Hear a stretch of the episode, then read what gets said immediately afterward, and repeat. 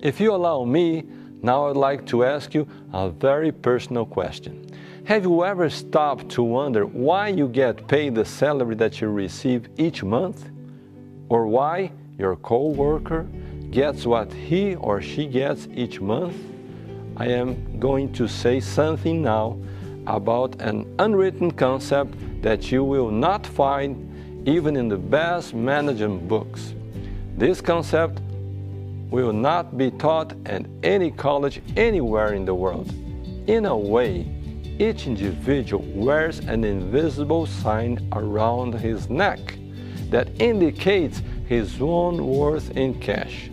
This means that you receive the salary that you receive every month for what you do on a daily basis.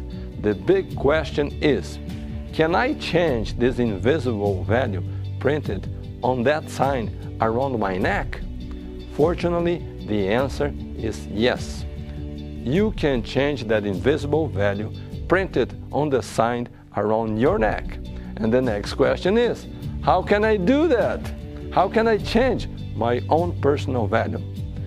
Once more, we will see the importance of combining emotional and rational aspects. You can increase your invisible value into two different ways. First, by believing that you have within you a value that's greater than what you receive today. In other words, emotional aspect.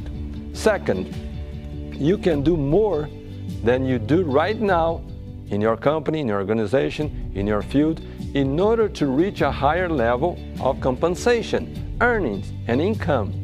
In other words, rational factors. You may need to invest in yourself. You may need to invest in your professional training, maybe finish that postgraduate degree or take a course of study overseas. Therefore, believe in yourself and your potential. Organize yourself to gradually increase your income. You can do this. You are capable, and most important of all, you deserve this higher value.